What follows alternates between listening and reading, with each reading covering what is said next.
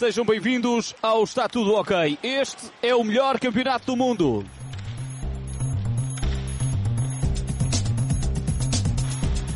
É o hockey vertiginoso de Portugal. Helder Nunes, na área está João Rodrigues, vai receber a bola, está feito, é golo! Golo de Portugal! Está Girão entre os postes, bate duas vezes com o stick no chão, sai o remate e a defesa! Sai mais um título para Portugal! Sejam bem-vindos a mais um episódio do Está Tudo Ok. Vamos para mais uma edição onde, naturalmente, continuamos a ter um convidado. É assim que rodamos semanalmente para um ou vários convidados para podermos falar um bocadinho sobre o hockey patins. E esta jornada vou ter o Nuno Lopes, treinador do Sporting Tomar. Nuno, obrigado uh, por teres aceito este nosso convite e estás aqui connosco à conversa. Sempre às ordens, como sempre. Humberto, obrigado eu. É um gosto poder estar aqui contigo e falar sobre esta performance do, uh, do teu Sporting Clube Tomares. Fala-nos aí um bocadinho sobre uh, este teu novo projeto que tu poderás-me aqui dizer melhor do que ninguém, mas eu diria que é quase como um filho novo, apesar de teres aqui uh, muitos enteados que já conheces, que a equipa não teve muita mexida mas as mexidas estruturais fez com que o clube, no fundo, tivesse aqui uma mudança significativa de planeamento da tua parte, não? Sim, eh, não há dúvida. Eh, eu penso que aqui um, ehm, eh, o, o, problema, problema, portanto, aquilo que era mais interrogações era, era, era a baliza, né? portanto, porque o, o ano passado nós tínhamos aqui o Chico que se apresentava aqui num, num processo muito forte eh, e é natural eh, haver aqui algumas incógnitas na baliza. Eh, e ao dia de hoje, envolvida a primeira volta do campeonato, eu penso que o Marante tem-se afirmado como, como a grande revelação de, de, das balizas neste campeonato, porque era um, era um miúdo um pouco desconhecido e não deixa de ser um miúdo, que só representou no fundo o Sporting Tomar, é um miúdo aqui da, da, da formação, que, que eu, quando cheguei a tomar nesta minha segunda vida em tomar, um, eu muito cedo uh, me despertou a minha atenção. Um, e eu dizia na altura que um, era ele a, a, a, aposta que o Sporting Tomar devia de fazer, e penso que isso revelou-se numa altura em que é lógico fomos buscar um guarda-redes que era, que era também já, já, já com alguma experiência, que é o Mola um, mas pronto, isto, as apostas são assim, ou, eh, não vou dizer, lógico, em, em, em, em 13 jornadas o Marante foi aposta do campeonato, o Mola tem jogado a taça, uh, mas eu penso que eles dois têm vindo a crescer muito com a equipa, um, e mesmo o Mola tem-se revelado um guarda-redes, neste caso em termos de treino, em termos de jogo, jogo a semana passada no Marinhense também teve bem, mas tem-se revelado mais, mais, a crescer eh, mais maduro. Porque Mas, oh, Nuno, deixa-me um pouco... deixa te meter aqui o, o, o, tema diretivo. O facto de do, do Tomar ter mudado de direção um, fez com que houvesse que, que, isso passasse para a pista, não. que o teu planeamento fosse não, diferente. Não. Uh, sentiste de alguma forma isso ou nem por isso? Não, não, não, não. Francamente, não, não, não senti absolutamente. Aliás, a equipa não sentiu absolutamente nada de, da, da, mudança diretiva. Até porque a mudança diretiva é um processo de continuidade. Portanto, nós tínhamos muita relação na altura com, com o Ricardo Cardoso, que era o nosso diretor desportivo, e que acaba por assumir a presidência do clube. Eh, portanto, ou seja, aquilo que chegava à equipa sénior continua a chegar da mesma forma, isso é não é alterou absolutamente. Isso é, isso é importante, às é... vezes os projetos estão muito assentes numa figura, não é? Uh, não, de, determinante, determinante, eu diria mais que importante, determinante. Portanto, uh, eu penso que nós aqui, uh, pronto, lógico que os sponsors são importantes nisto, portanto, um, ehm, o, o dinheiro, não, não vamos esconder que o dinheiro também tem, tem, tem sido uma, uma das grandes preocupações, mas não chegou nunca à equipa essa, essa preocupação. Portanto, são coisas que é da parte da direção a, direção penso que, pelo menos aquilo que chegou a nós, eh, era, era um pouco presidencial eh, e agora passou a ser um pouco mais, neste caso, coletiva. Portanto, uh, e eu digo isto porque um, antes nós colocávamos tudo um pouco via direta na mão do Presidente. Hoje eu continuo a ter a mesma relação com o Ricardo que tinha, mas quando mas é chamada mais quando há, há algum mais, evento. Há mais, algum... há mais tomada de decisão partilhada, se calhar há mais partilhada, é mais, é mais partilhada e acaba por ser um pouco uh, mais atempada. Portanto, um, vão-se preparando as coisas, se calhar, de uma forma diferente, com mais tempo. Um, mas isto, de maneira nenhuma, é crítica ou é comparações claro. com aquilo que estava e com aquilo que é. Portanto, um, vivemos aquele período e agora estamos a viver um período diferente que o clube vai ter que se preparar para o próximo período, que é, no fundo, vai haver eleições uh, ainda este ano, até junho, penso que o, o quadro eleitoral é esse, e o clube vai ter que decidir também se vai continuar com esta direção ou com a maioria da direção, ou se vai mudar o figurino para outra coisa. Portanto, isso, no fundo, é a maior incógnita neste momento, sendo que, uh, porque há uma época, com certeza, para preparar, e eu penso que é determinante a partir de, de um determinado momento, e eu diria que é já, uh, acho que é importante começar a olhar para a próxima época eh, ou para, para o futuro do clube e aquilo que o clube quer fazer, se quer manter o patamar, se quer subir o patamar ou descer. Não, portanto, isto aqui, uh, o descer uh, também é uma coisa que a conjuntura económica também pode, pode influenciar isso, sendo que aí o Nuno Lopes já, já, já tem que olhar para, para, para as coisas de uma forma diferente. Olha, tu, tu és um treinador em fim de contrato.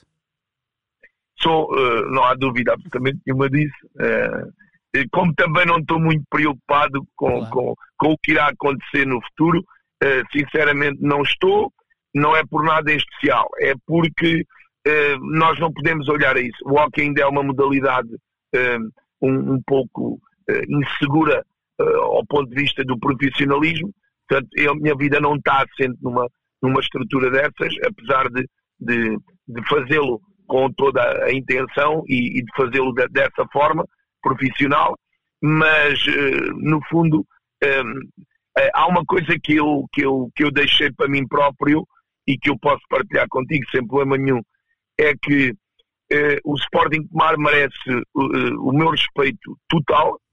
Nunca vou decidir nada da minha vida nem do meu futuro sem o Sporting Tomar presente e sem o Sporting Tomar ser os, os primeiros, no fundo, a terem o contacto e a terem a primazia de dizerem assim: queremos continuar com o projeto ou uh, mantemos a mesma estrutura ou temos outra coisa pensada. Portanto, será sempre o Sporting Tomar que vai influenciar a minha decisão, porque uh, há coisas na vida que não, não têm preço que é, e nomeadamente o Sporting Tomar fez uma, uma aposta é clara na minha na minha pessoa e é exatamente a gratidão que hoje, e os jogadores sabem disto, portanto, eh, nós ao fim destes 4, 5 anos que eu estou em tomar, mantivemos sempre uma, uma coisa fundamental que é falar a verdade, mesmo que às vezes doa um pouco, mas é falar a verdade e na hora. Portanto, e é isso exatamente que, que nós vamos fazer. Com isto, eu não estou a dizer que aquilo é um livro aberto e que não há coisas que nós vamos guardando também para nós, mas quando temos que tomar decisões firmes, tomamos e o Sporting tomar aqui merece todo, todo, todo o meu respeito e eu penso que a partir de agora será talvez a altura que se começa a ter que pensar um pouco no futuro e que o tomar vai ter que fazer, mas o passo é sempre o tomar a dá-lo, nunca, nunca, nunca o Nuno Lopes. Olha, mais uma época muito consistente, eh, como tu já tocaste aqui eh, em alguns pontos. Uh, mas há aqui algo que salta logo à vista quando vamos ver o dado estatístico, que é o facto de teres o melhor marcador do campeonato, o Tomás, que anda com uma eficácia de livres diretos assombrosa. Sim. E, e, o Tato Ferrucci, que tu tinhas dito que tinhas a missão, função quase, de mostrar ao hockey que era um valor que de alguma forma ficou escondido nos últimos anos. Estamos a falar de 34 golos, só os dois, 34 eh, golos que têm no, no campeonato, com, ao serviço do Tomar, de uma equipa que marcou 54, ou seja, 20 ficam ali perdidos pelos outros jogadores. Surpreende claro. de alguma forma estes números do, do Tomás, concretamente? Não, não, não, Humberto, não, não me surpreende. Eh, eu digo porquê, porque o Tomás é, é, é de facto um ponto forte dele e foi uma das nossas apostas na altura. Eu já o conhecia, tinha sido meu atleta no Sporting, uh, já o era uh, numa, numa estrutura diferente, mas ele já era determinante nas bolas paradas na altura. e eu, quando o fui buscar, uma das coisas de facto era, era, era porque ele era de facto muito forte neste, neste capítulo. O Tato já não, não foi pela história do golo, mas uh, penso que é um dos jogadores com características de poder ser um jogador que na cara do guarda-redes, perto do guarda-redes, ele decide bem. É lógico que nós. Oh, Nuno, deixa-me uh, ser, uh, o, o, Tato também é daqueles jogadores que leva as pessoas ao pavilhão e o espírito de tomar uh, gosta daquele tipo de jogadores, não é? Não há dúvida. E ele tem, de facto, eu penso que ele um, conseguiu fazer isso numa primeira fase, é? Isto, a regularidade é que manda, ele agora até anda um pouco afastado do, dos golos, mas nós, nós entendemos o porquê disso. Mais assistências. E, e, é, e porque começa a perceber o jogo de uma forma também diferente e por vezes ele também quer sentir a bola de forma diferente e acaba por fazer outras tarefas e tem outras funções. Porque no fundo a equipa vale por isso. Eu sei que isto é um chavão e um padrão, um, e toda a gente utiliza um pouco isto, mas eh, na minha equipa faz todo o sentido isso, porque eu tenho um lote de jogadores completamente diferentes uns dos outros e por vezes não é fácil casá-los e, e fazer ali umas duplas certas. E nós temos andado até ao dia, até a esta altura, temos andado um pouco à briga com isso. E eu penso que estou a começar a, a, a conseguir estruturar essas duplas e aqueles jogadores que têm mais química uns com os outros. Um, e, e, a gestão da equipa às vezes é feita um pouco nesse, nesse sentido. Um, é lógico que é, o, o, melhor é termos todos com química, mas isso às vezes é um pouco utópico e nós temos que ver isso uh, muito cedo como treinadores, uh, quando é que há jogadores que se entendem muito bem uns com os outros e nós temos que levar isso, uh, não, não descurando o que é o plano tático da equipa. E eu penso que estamos a conseguir chegar a, a esse, a esse ponto de equilíbrio neste momento. Olha, nesse ponto de negociação, onde é que achas que o teu estilo de jogo mudou? Porque é preciso sempre haver a adaptação de toda a gente, não é? Eh, não, olha, eh, Humberto, eu penso que nós estamos mais consolidados do ponto de vista ofensivo, um, que era um, uma, uma, uma, coisa muito, muito importante para mim. Portanto, eu entendo que o hockey é ataque, eu entendo que nós temos que jogar para atacar e não podemos ser retraídos. Uh, uh, lá está, até digo que a defesa é, nós, eu vejo a defesa a atacar, não, não a condicionar. Eu costumo utilizar este, este, estes termos, é condicionar para matar. E nós fazemos Olha, tal, isso. Talvez, talvez por isso sejas das equipas com superávit que têm mais golos sofridos, não é? É, é, é, é oh, Mas isso, oh, é, assim, para, para, quem depois acaba por ter mais golos marcados, acaba por não ser muito preocupante, que é sinal que se ganha mais Não, golos. eu não, não, e Humberto, eu sou-te sincero, eu não me preocupo muito com os golos que sofremos, sou-te sincero. Até te digo mais, não treino muito no aspecto defensivo, mas olho para o aspecto defensivo como uma consequência do ataque. É, eu, por exemplo, no meu treino, eu sei que quanto melhor atacar, mais prepara a minha defesa. Uh, e, e, o que é importante ter na defesa é ter linhas mestras completamente bem definidas e saber o que é que toda a gente faz nos tipos de defesas que nós utilizamos. E isso é um padrão que está assumido já na equipa. E depois uh, trabalho tudo para o lado do ataque, ehm, porque eu entendo que nós uh, temos que, com equipas abaixo de nós, eu penso que esse, neste momento este fosse da tabela é, é, é, já está a começar a ficar mais vincado. Uhum. Não quer dizer que não haja mais um ou outro a vir para cima ou outro para baixo, mas penso que neste momento está vincado ao fim da primeira volta. E eu digo que nós, com as equipas abaixo de nós, nós temos que comandar o jogo e isso é muito difícil fazer. Uh, e com as equipas acima de nós, nós não podemos encolher-nos e estarmos à espera que eles mandem no jogo. Isso tem, ah, mas achas que isso, isso, tem, tem a ver com a iniciativa de jogo? Tem. Uh, tem a ver com, com a forma como nós, primeiro, como defendemos e como assumimos depois a posse de bola. E eu aqui, um, mesmo no Benfica, que foi o pior resultado que nós tivemos, eu arrisco-me a dizer que o Benfica não teve mais posse de bola que nós. Atenção que o posse de bola não é posse de bola passiva. Sim. É, é, é procurares a baliza, é ires à baliza. Porque muitas das vezes há uma posse de bola um, que é passiva, no fundo, que é para, para comer os 45 segundos e conseguires enervar a equipa uh, contrária ou provocar-lhe, neste caso. Qual é a tua um, opinião sobre isso? Qual é a tua opinião sobre isso? Não, não, não joga assim, mas admito que, há, que isso é uma estratégia e que é correta. Portanto, cada um tem que saber as armas que tem. Um, e eu, eu, eu, ainda hoje no treino, eu dizia isto a alguém. Um, eu ganhei um título, ganhei, quer dizer, a, a, equipa do Sporting, na altura comigo, ganhámos um título europeu, uhum. com um tipo de defesa que eu uh, hoje não, não, não, não, não a faço, nem pode ser, na minha cabeça, uma estratégia de uma defesa. Na, mas hoje em dia, mas o que é certo é que na altura aquilo resultou e que aquele grupo de jogadores um, comprámos aquela ideia e levámos-la até ao fim. Um, hoje não penso minimamente assim. Olha, um, tu hoje tá, estás a falar dessa equipa, deixa-me só mandar aqui um abraço para o Tiago Losna, que muitas vezes sei que ele ouve e, e esqueço-me de falar sobre ele. Eu, olha, e eu, o Tiago Losna, era fundamental neste tipo de defesa, porque ele defendia na primeira linha e ele era um muro autêntico. Ele metia tudo à frente, de, de, de, neste caso, da baliza da bola. Ele era fundamental nesse tipo de defesa, mas não deixava de ser uma defesa baixa, mais recuada, em que nós dávamos a iniciativa total ao adversário. Hoje em dia não pensa assim, não defendemos assim, o Sporting Tomar não é uma equipa dessa. Não quer dizer que não haja momentos do jogo que tenhamos que passar por isso, mas de maneira nenhuma eu hoje penso o assim. Olha, é tudo para o lado do ataque. Deixa-me te perguntar, uh, é óbvio que já passou e, e isso depois do. Costuma-se dizer que à segunda-feira é fácil fazer o totobola, não é? Eh, claro, claro, claro. Mas uh, deve doer a um treinador que joga contra o Futebol Clube do Porto e perde nos últimos instantes, tendo a capacidade até de ganhar nos últimos instantes, e acontece o mesmo é com o Sporting. Portanto, o Tomar tem 20 pontos, está no sétimo lugar, e esses se, em condições normais ou, ou, ou, em condições da tendência que o jogo aconteceu, uh, uh, poderias ter aqui mais 5, não é?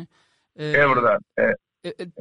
Achas que se calhar se tivesse essa estratégia em determinado momento isso podia ter sido atingível ou seria pior?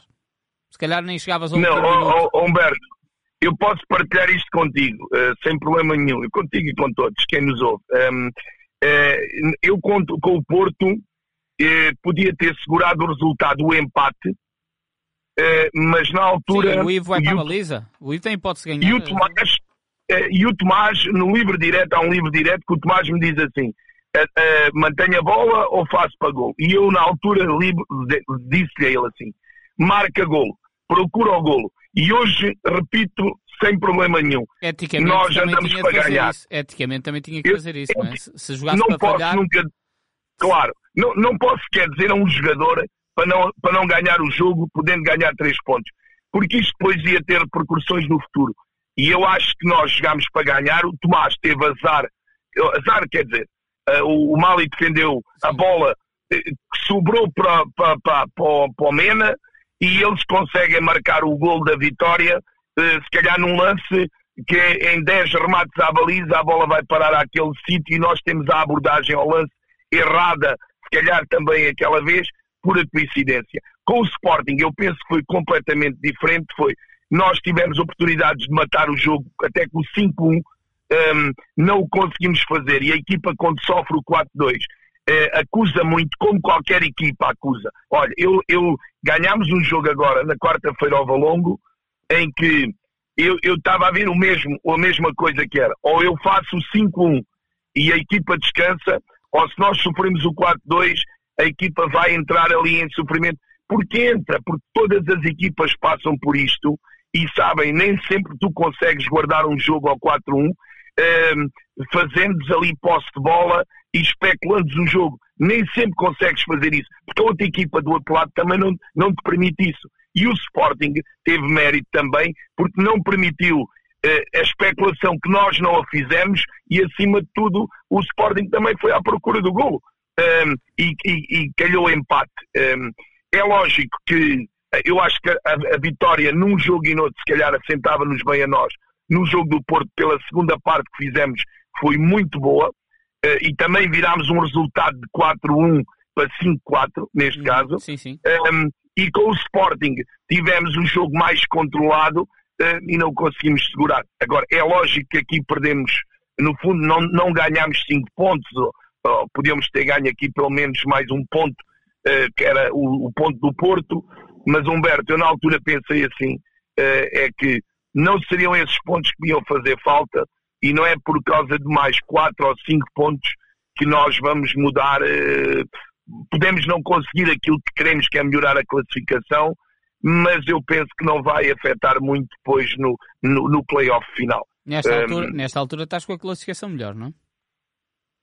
Nesta altura, sim. Nesta altura, nós temos mais, penso que um, os 20 pontos, lá está. Eu, se conseguir repetir a mesma classificação da segunda volta, já melhoro, uh, já, já atinge o, o meu objetivo, que no fundo é um objetivo nosso de compromisso, nunca será este um objetivo que vai ditar se a época foi melhor ou, pior.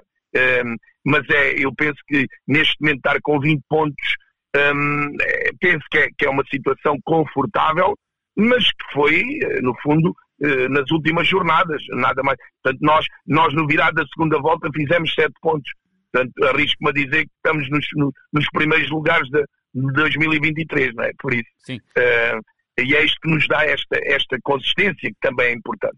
Olha, uh, respostas aqui relativamente rápidas. O que é que mais está, está a surpreender-te neste campeonato? Qual é a equipa que mais tem, no teu entender, destacado, positivo ou negativamente? Jogador também? Uh, Tira-nos aí algumas coisas. Curiosidades de um treinador analista. Uh, sim, olha, um, pronto, a, a Oliveirense, eu penso que é a surpresa do campeonato. É lógico que é o meu adversário da manhã, mas pronto, eu penso que o Oliveirense era aquela equipa que nós diríamos que iria estar mais acima e que não está. Um, o Parede, estou a assistir um pouco ao Parede à consolidação de uma, de uma, de uma ideia que já vinha da época passada e penso que é uma equipa que, que, que, no fundo acaba por ter aqui, pelo menos em casa, está uh, Agora, o, o, oh, é, é, ótimo, é, ótimo, tu trazeres o exemplo do Parede e eu lanço já aqui o convite no ar ao Pedro Gonçalves, que sei que ele vai aceitar. Uh, e já, já tive para, para o convidar, mas ainda não o convidei formalmente para ele participar no podcast. Que está aqui claro. é, muitas das vezes aquela ideia que os treinadores, ou ouvimos treinadores e dirigentes a dizerem que eu defendo um projeto, defendo uma ideia e depois, quando não acontece resultados, essa ideia vai por água abaixo.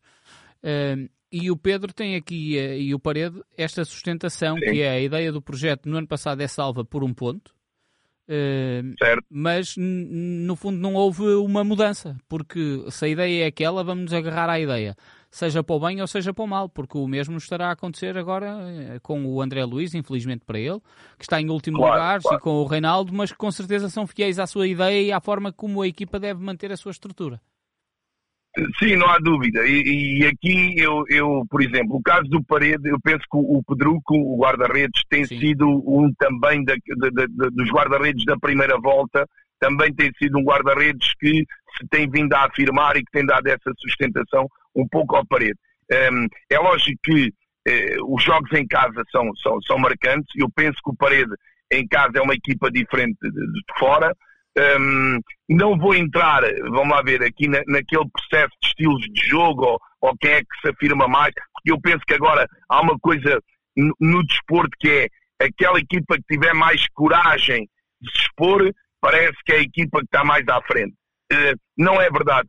Uh, portanto, isso são estilos uh, e nós temos que conhecer também a equipa que temos. Portanto, eu penso que o Parede foi. agora, o passo de arcos. Um, também, pronto, e é fácil dizer isto porque está neste momento no último lugar, eu penso que o Passo Arcos tem sido a equipa que mais me tem desiludido, porque francamente acho que o Passo Arcos era uma das equipas que eu não previa estar na, na, na, na cauda da tabela. Um, pronto, e também não sei, uh, mas, mas, mas acho que é a grande, talvez a maior desilusão da primeira volta, eu penso seja o Passo de Arcos. Um, depois dizer para cima é tudo normal, sinceramente. Eu penso que há aqui uma coisa, Humberto, que marca este campeonato, que é, uh, novamente, eu já tinha vivido isto em Tomar, é a história de, de uma equipa apanhar os três grandes do futebol. Uh, Porto, Sporting, Benfica. Portanto, eles no fundo não se apanham. Isso, é, isso assim, tanto. Sim, mas isso acontecia com grande regularidade sempre. É, isso, e, e, este ano, em função do sorteio, não, portanto, não, não estou a dizer que é o sorteio que está mal, é, é, voltou a acontecer. Tanto, é, e por vezes até não, não, são três, até há equipas que apanham quatro, metes, metes o Barcelos ou o Oliveirense nisto. Um, atenção, que sair daquelas, daquele trio de jornadas, vivo, nós. Vivo, não é? Sair daquele vivo, trio, vivo. Nós, fomos, nós fomos a única equipa, e eu não vou pôr o Barcelos nisto, é lógico, já vou, vou considerar o Barcelos no, no, no lote. Um, eh, nós somos a única equipa que pontuámos uh, neste, neste ciclo de, de, três jogos com os grandes. Conseguimos fazer um ponto com o Sporting, porque mais ninguém conseguiu fazer isto, de, pelo menos as equipas abaixo de nós, por exemplo. Um, isto é, é, é, de facto, nem, nem o Valongo, por exemplo, que está acima de nós, conseguiu fazer isso. E eu penso que isto é marcante porque isto, num campeonato em que tu tens que em que tens, em que não podes andar a perder três e quatro vezes seguidas, levas ali que aqueles três jogos eh, não tens tempo de respirar. E, e por vezes é, é, duro, até porque no meio disto aparece uma, uma goleada e, e, e tira-te completamente eh, o foco, se calhar, e, e é, é, não é fácil recuperar. Estamos a falar de um mês, eh, recuperar um mês mau demora se calhar dois.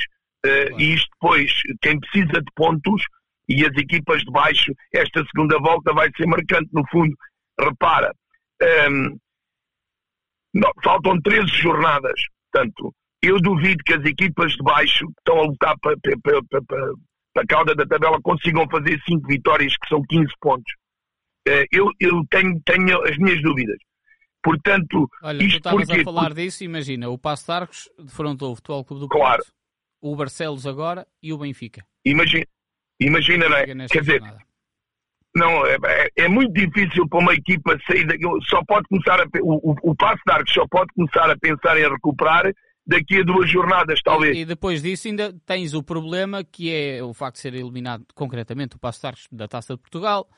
Eh, claro, pronto. E, repara, pelo meio, pelo meio uh, uh, vai ter Benfica agora, depois defronta a Juventude Viana que também está aflita e logo a seguir o Sporting. Portanto, sim, mas é imagina o assim, A carga é, emocional é para aquela equipa é forte, sim. É, é, é, é aliás, imagina tu, e, e, permite-me este abuso sem desprimor para, para o André, que é, é, meu colega e até porque é alguém que eu tenho alguma consideração e estima. Um, mas imagina tu que o, que o Passo está numa perspectiva de fazer qualquer coisa, ou de mudar de treinador. Ou, imagina, quer dizer, quem é que vai pegar? Vai pegar com o Benfica, Barcelos, Viana, porque o jogo de Viana para o Passo de Arcos vai ser um jogo epá, de uma carga emocional brutal, que é no fundo é assim, ou ganhamos ou, ou vai ser muito complicado. Portanto, eu estou a dizer o Passo de Arcos porque eh, amanhã será outra equipa qualquer e eu pessoalmente, quando peguei no Tomar na altura, foi na terceira jornada da segunda volta, estava exatamente nessas condições que está o Passo de Arcos. É muito complicado e nós acreditamos sempre vamos dar a volta e conseguimos uh, uh, ganhar, mas não é fácil. por isso é que, com este calendário assim, é, é, muito difícil uma equipa recuperar e os jogos a partir de uma determinada altura vão passar a ser jogos emocionais, pouco racionais. E quando isto entra no, no emocional, entram as arbitragens, que é muito difícil apitar no hockey. Eu penso que não sei como é que nós vamos dar a volta a isto, mas eu acho que o VAR do futebol eh, tem que vir urgentemente para o hockey. não sei em que moldes, como, não pode ser também nos moldes da Elite Cup, porque não, não, não é um produto consumível para o espectador, mas imagina, vai-se começar a partir de agora a, a dizer que depois é o, os árbitros que fazem os, alguns jogos que não são tão felizes e, e que beneficiam aquele e que prejudicam o outro. Uh, e isto vai começar. Vai a começar a partir de agora. A, a, suspeição fica sempre. Esta suspeição que a nossa modalidade tem, que, não, que nós precisa. teimamos em não, em não acabar com ela, e eu penso que isto era fundamental acabarmos com isto para começarmos a colocar o hockey noutro, noutro patamar, que eu sou um defensor disso. Portanto, eu não posso imagina, e permite-me isto aqui, que é um amigo meu que veio do Canadá, habituado ao, ao, ao hockey no gelo, não é? Uhum. Veio ver um jogo Uh, por acaso foi ver o jogo Sporting Marinhense, Sporting Tomar. Uh, lógico que ele está habituado a uma arena que é o, a arena onde jogam os Oilers, né? foi ao pavilhão da Embra epá, e tem a perfeita consciência no fim daquilo que parece que o hockey é uma modalidade menor, um, onde ele nem sequer consegue ver a, a, riqueza e depois não consegue perceber metade do jogo das faltas. Uh, e eu digo assim, mas como é que pode ser? Uh, o hockey no gelo, não é? Uh, que está cingido ali a um, a um país, tal, claro que é mais rico do que nós, mas eu penso que nós temos que vender, a, nós, Europa, Espanha, Portugal, Itália, eh, França, neste momento, também temos que começar a vender a nossa modalidade melhor para outros continentes ou então a nível europeu. Eh, nós temos, temos, temos a obrigação de fazer melhor por, por a nossa modalidade. Nuno, já, já conseguimos perceber também essa ideia de, de poder haver essa parte das regras. Eh, deixa-me só ainda sobre este ponto e rapidamente, até porque Sim. já estamos com meia hora e, e, já sabia também que isto ia fugir do tema, do tempo. Mas olha, ehm, é, é, crucial os jogadores, treinadores uh, e até dirigentes, toda a gente estar envolvida possivelmente nessas alterações de trocas. Imagina, se tu estivesses numa reunião com árbitros a capacidade de mudar alguma coisa, qual é que seria? O ponto, o primeiro ponto que tu dizias, uh, eu acho que na arbitragem de hockey patins a decisão devia ser esta, uma decisão devia ser assim. Qual é que seria a primeira decisão de regras que tu mudavas? Eu colocava o pit no, no livre direto e no penalti. Ok. Acabava com a história de, de, da, da mexida e da não mexida e daquela. Pá, acabava, acabava com isso. É, é, lógico que havia mais coisas. Sim, mas, essa, mas, mas essa era a primeira, tinha que responder uma. Uh, essa era a primeira. Um, e depois há, há, uma coisa que para mim é os bloqueios. Um, eu acho que tem que haver um vídeo claro com o que é falta e o que não é falta. Sim. Uh, e nós, envolvidos da modalidade, devemos clarificar isso. Uh, nós devemos, nós sabemos, treinadores, todos os bloqueios ou, ou quase todas as formas de bloquear uh, e de, neste caso, e de, e de contrariar defensivamente. Eu acho que nós temos que nos sentar todos e dizer assim: este bloqueio, aquele bloqueio, dar vários exemplos, eu tenho vários exemplos, eu consigo te arranjar, uh, sei lá, 30 formas de bloqueios rapidamente, eu faço isso porque vejo isso todos os dias. Um, e, e, eu digo-te que os árbitros olham para aquele, nada é igual. Hoje é falta, amanhã não é falta, Sim. aquela equipa marca, a outra não marca. Eu penso que isto tem que disso. ser uma clarificação, uma coisa que é é tão importante para os árbitros como é para nós, nós equipas. Eu hoje tenho a plena consciência como treinador que se eu fizer bem os bloqueios e eu marcar bem, defender bem os bloqueios, metade do jogo da, da, da, da equipa adversária, neste caso da minha, eu, eu tenho aqui seguramente um, um, uma mais-valia, se for bom a fazer, a atacar e a defender, eu seguramente que, no mínimo, dou luta às equipas todas. Portanto, para tu teres a noção de quanto é importante o, o fazer os bloqueios e o defender defender-nos dos bloqueios. Sim. Porque o hockey está muito assim. Portanto, se nós treinadores e jogadores passamos horas e horas a treinar isto, imagina treinar sem saber o que é que é falta e o que é que não é falta. Claro. Olha, uh, mesmo aqui praticamente já para estarmos na parte final da, da nossa conversa, Tu és de São Pedro de Moel, nascido e criado. Hum... Não, eu sou... não, eu vivo lá, mas não sou de lá. Então és de onde? Conta-nos tudo. Conta-nos tudo como é que eu... o hockey surgiu na tua vida. É isso que queremos saber. Eu sou de, eu sou de Estremoz, Alentejano de Gema. de Gema. Eu nasci, nasci em Estremoz, comecei a praticar hockey patins em Estremoz.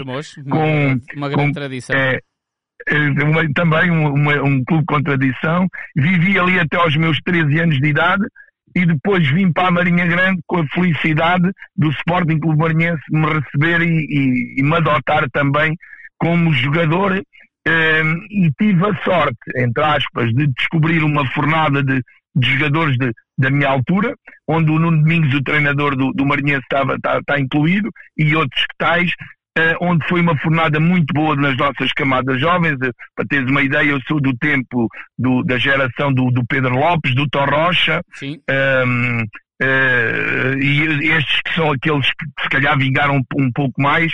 Um, e conseguimos aqui sempre, como jogador, disputar aqui, sempre andar nos, nos nacionais e nas fases finais dos, dos nacionais. Uh, aquilo que conseguimos melhor foi um, um, um vice-campeão de, de, de, iniciados na altura, uh, pelo Sporting Clube Marinhense, e, e pronto, e fiz a minha carreira toda no hockey entre Sporting Clube Marinhense, fui ao Turquel também já no fim da minha carreira, e eu costumo dizer isto facilmente, aos meus 29 anos, uh, cansei-me de aturar treinadores uh, e então quis ser treinador. Mas, e o aturar mas, aqui. Mas, mas no, nos Tremores, uh, como é que surge? Como é que é o primeiro treino, o primeiro contacto? Uh, era o único clube Olha, é, eu tive o meu primeiro, o meu primeiro treinador é Giro, um, ehm, que era de Lisboa, é o pai do, do, do, do Sapo. Sim. Uh, que também é Sapo, do, é eu penso que ele é Ricardo Barbosa, não? Um, ehm, Tiago Barbosa. Tiago Barbosa, exatamente. Portanto, é o pai dele foi o pai dele, com, uhum. com 4 anos de idade. Ele, na altura, jogava nos séniores do, do, dos Tremores e foi o, o, o, o, pai do Tiago, na altura, que também era, era sapo. Aliás, o, o filho é sapo por causa de, do pai. Um, e foi ele que começou a dar as primeiras patinelas comigo, ele e o meu pai, porque o meu pai é que me levava o famoso ringue do caldeiro, em Estremoz, uh, era um ringue, uh, ar livre, descoberto, e o meu pai, no final do dia de trabalho, ia comigo, eh, pronto, começar a dar as primeiras patinas delas com 4 anos de idade, dos 4 para os 5 anos. Eh, depois deixaram-me trazer os patins para casa. Em casa fazia mais um, um riscos lá no corredor, porque na altura as rodas eram pretas e na madeira era complicado. E eu vivia num bairro, assim, num bairro social, em Estremoz, onde a maior parte dos meus amigos é, tinham é, um, um, pouco essa cultura de, do desporto e do hockey. Um, pronto, e, e, foi assim que surgiu. Depois tentei ali umas incursões pelo futebol, uh, porque pronto, era miúdo de rua e também gostava de jogar a bola, mas uh, o hockey foi uma paixão sempre muito grande e, e, e, eu costumo dizer isso ainda hoje. Quem vai para o hockey dificilmente sai do hockey, a não ser que seja, aliás, quem vai para o hockey com algum jeito dificilmente troca o hockey pelo futebol porque sabes que no hockey há aquela história da bola e são menos jogadores. E quem gosta de andar com a bola no hockey anda mais tempo com a bola do que no é futebol. E então, isto é, é, é, é, uma das coisas que não nos leva a, a, a, ir para o futebol e a ficar no, no hockey patins, é o contacto com a bola. Pronto, e depois a partir daqui fiz a minha, a minha, a minha caminhada foi, foi ali, até aos meus 13 anos, primeiro ano de infantil, foi sempre ali a Estremoz, um, com, onde o hockey era mais, mais de verão do que outra coisa, até vir para a Marinha Grande e, e, iniciar aqui um processo na Marinha Grande que hoje eu vivo na Marinha Grande, eh, São Pedro de Moela é, é o meu, meu destino de, de, de, verão, de verão e de inverno também, mas, mas pronto, uh, gosto do, da praia, gosto do mar, um, tal e qual como os teus últimos convidados, não sei se foi o último, o Caleta e o Baltazar. Sim, foram os últimos. Uh, também, também gostam da era praia, malta, é malta da praia, portanto eu, eu sou como eles, tal e qual. Também gosto da praia, uh, preciso do ar do mar, um, porque isto dá-me dá vida. E Ele pronto, e, desenvolvi aqui. Respira-se bem uh, o ar do, o ar de, e, e do, do, mar. E, e, foi aqui que eu desenvolvi aqui um processo aqui na Marinha Grande, uh, até, até no fundo até aos dias de hoje. Um, Olha, mas eh, as pessoas, anos... ah. as pessoas, também não, podem não saber, uh, mas apesar de teres alguns registros, isso até nas tuas redes sociais, paralelamente tens eh, a vida de artista com outro tipo de madeiras na mão, que é as baquetas de uma bateria, não é? É verdade, é verdade. Está uh, um, um, pouco agora, um pouco à, à margem, né? Mas durante eu, eu como como eh, pronto, como a geração, no fundo, quem tem hoje 40, 50 anos, eh, eu assisti ao boom do rock português, não é? Portanto, um, eh, e quando nasceu as bandas de garagem, no fundo, uhum. eu nasci, no, no, fundo, quando isso apareceu, as discotecas particulares em casas, de, de, de, isso era, era comum em todo, em todo o país, Uh, depois era ter uma banda. E eu, e, eu na altura. Ali, eu, ali naquela, nessa zona da Marinha Grande existem muitas e muitas conce, conceituadas. Algumas já não existem, não é? Mas eram bastante Sim. Sabes que eu costumo dizer isto por brincadeira, que eu tinha duas hipóteses, ou ia para o surf, ou ia para, para o rock. Uh, e, e caí para o lado do rock. Uh, pronto, e depois foi um grupo de amigos que nós tivemos, uh, e eu levava aquilo a sério, sou-te sincero, é eu levava aquilo muito a sério. Como é que se chamava? Era o Estado, Estado Sónico. Um, nós chegámos a gravar discos e, e, e ainda lembro o último, o último disco que gravámos foi na altura do nascimento da minha filha, 13, 14 anos atrás, foi quando gravámos o último, o último disco e nós levávamos aquilo a sério, um pouco por conta própria, a crescer uh, aqui com, com os. Não éramos filhos de pais ricos, né? no fundo éramos, éramos humildes. Um, e tínhamos que empenhávamos-nos para comprar os nossos instrumentos. Era mais ou menos assim que, que isto funcionava. E depois eh, treina, uh, ensaiávamos muito, tocávamos muito, ouvíamos muita música. Eu ainda hoje sou, sou malta de música, um pouco alternativa, não sou muito ligado ao, ao rock, ao rock FM, uh, eh, sou um pouco mais, mais da onda alternativa. Um, mas isto é, aquela, é aquelas paranoias de, da malta da música, da, dos rockstars e companhia. Nós, a malta da música, tem sempre a mania que descobre a, a melhor música e a melhor banda. Qual é que é, então, qual é, que é a tua banda de eleição? Não, eu tenho várias, eu tenho várias, mas, mas, mas vou-te dizer que para, ser um lugar comum a todos, um, eu vou-te dizer que os YouTube é a minha, a minha banda Uh, o, o, o, filme, o filme dos YouTube foi aquele que mais me marcou na minha, na minha vida. Portanto, os YouTube é uma banda completamente normal e de, e de massas. Uhum. Uh, eu estar-te a, a, colocar aqui outro, outro tipo de bandas uh, pá, que, não, que não interessa. sinceramente, os Nirvana foram outra banda que me marcou muito na altura com, com, com aquela, com aquela vertente grunge que, que, que havia na altura. Exatamente um, e eu, pronto, é, é, assistia a concertos, era, era, um, era um fiel, ainda hoje, ainda hoje, ainda hoje sou uh, alguém que vai a concertos, um, dos melhores concertos da minha vida, o Coldplay no, no, no, no Estádio das Antas, foi um concerto espetacular, uh, e depois é, é, os outros concertos daqueles de festival, os Jambejeiras, Paredes de Cora, é o, é o meu ponto de, ponto de eleição para, para, para festival, é o Paredes de Cora, uh, fiz muita vez Vilar de Mouros, um, e chegámos a tocar em alguns, em alguns sítios. Nós, a minha, a minha, banda, chegou a tocar ainda em alguns, em alguns festivais, nomeadamente na Festa do Avante, que era também um, um, um lugar para bandas, bandas portuguesas. Um, e pronto, tive essa minha incursão como rockstar, baterista, um, não usava microfone nem manga cava, era mais discreto, mas era alguém que muito pronto, com, com vontade. Ainda hoje tenho. Não, tenho... não dava chutes nem pontapés. Não, não dava. Pá. Ainda, ainda hoje tenho a bateria em casa e de vez em quando também monto a bateria e toco. Acima de tudo, eu tinha a, a minha vida de rock era vista como um grupo de, de miúdos que se juntaram e que viveram seguramente 20 anos da nossa vida uh, intensos, uh, onde eu dividia o hockey com, com a música e ligava-me pouco à escola. Uh, e, e, e, Humberto, sou-te sincero, hoje com 50 anos, não, não, não, não, não, não me arrependo. Isso não é me arrependo. Olha, um, deixa mesmo terminar. Nuno, temos mesmo aqui força, terminar força. e quero só te pedir, apesar de já teres tocado aqui em vários pontos, quem é que é o teu clube histórico que tu queres aqui destacar e um jogador histórico? É, é giro, é giro, isso é giro. Um, é giro porque, olha, um clube histórico é, eu tenho que destacar, um clube histórico eu tenho que destacar o Marinhense. Um, porque foi aqui que eu, que eu no fundo, uh, aprendi o que era o hockey e, e aprendi muito. Agora, eu, não, eu, eu custa-me fazer isso porque tenho um carinho especial pelos outros onde tive pelo meu Sporting, pelo Sporting Tomar, uh, mas pronto, destaco o Marinhense porque tinha que destacar. Claro. Uh, jogador, uh, eu, eu, não posso falar em jogadores meus porque sou, vou ser injusto, sinceramente. Um, e não quero e, falar e, em tinhas, jogadores e tinhas meus. que perder muitos porque uh, a quantidade de jogadores teus ou ex-jogadores que te elogiam, uh, portanto não podias esquecer de nenhum, é isso? E então vou ser, vou ser contundente na minha, na minha escolha que era o, o tinha dois ídolos.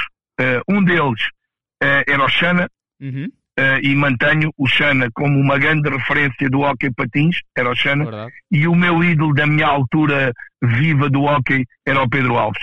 Um, era o jogador que eu mais admirava, era, era um encanto. Ainda aqui há dias apanhei um vídeo qualquer na net com N gols do Pedro Alves uh, e pá, era um encanto ver, uh, vê-lo a trabalhar com uma mão com duas. Eu, eu sei que houve mais, se calhar sou injusto com outros, mas uh, o Pedro Alves é, é, o meu, é o meu é, jogador. olha, é incrível, como já trouxemos aqui uh, vários jogadores, e tu, se ouviste os programas, já ouviste, uh, e claro. me recordar que o Centeno já destacou o Pedro Alves, o Helder Nunes já destacou o Pedro Alves, e agora tu, que és de gerações, de gerações diferentes, também a destacar o Pedro Alves. E é só o sinal de quem não conhece que vá procurar, porque de facto estamos a falar de um jogador de um nível estratosférico. Não, eu ele fazia coisas incríveis. Ele, ele, ele jogava com uma mão como outros não conseguiam jogar com, com duas. E, e, e oh, eu não vi o Livramento jogar. Sou-te sincero que eu não.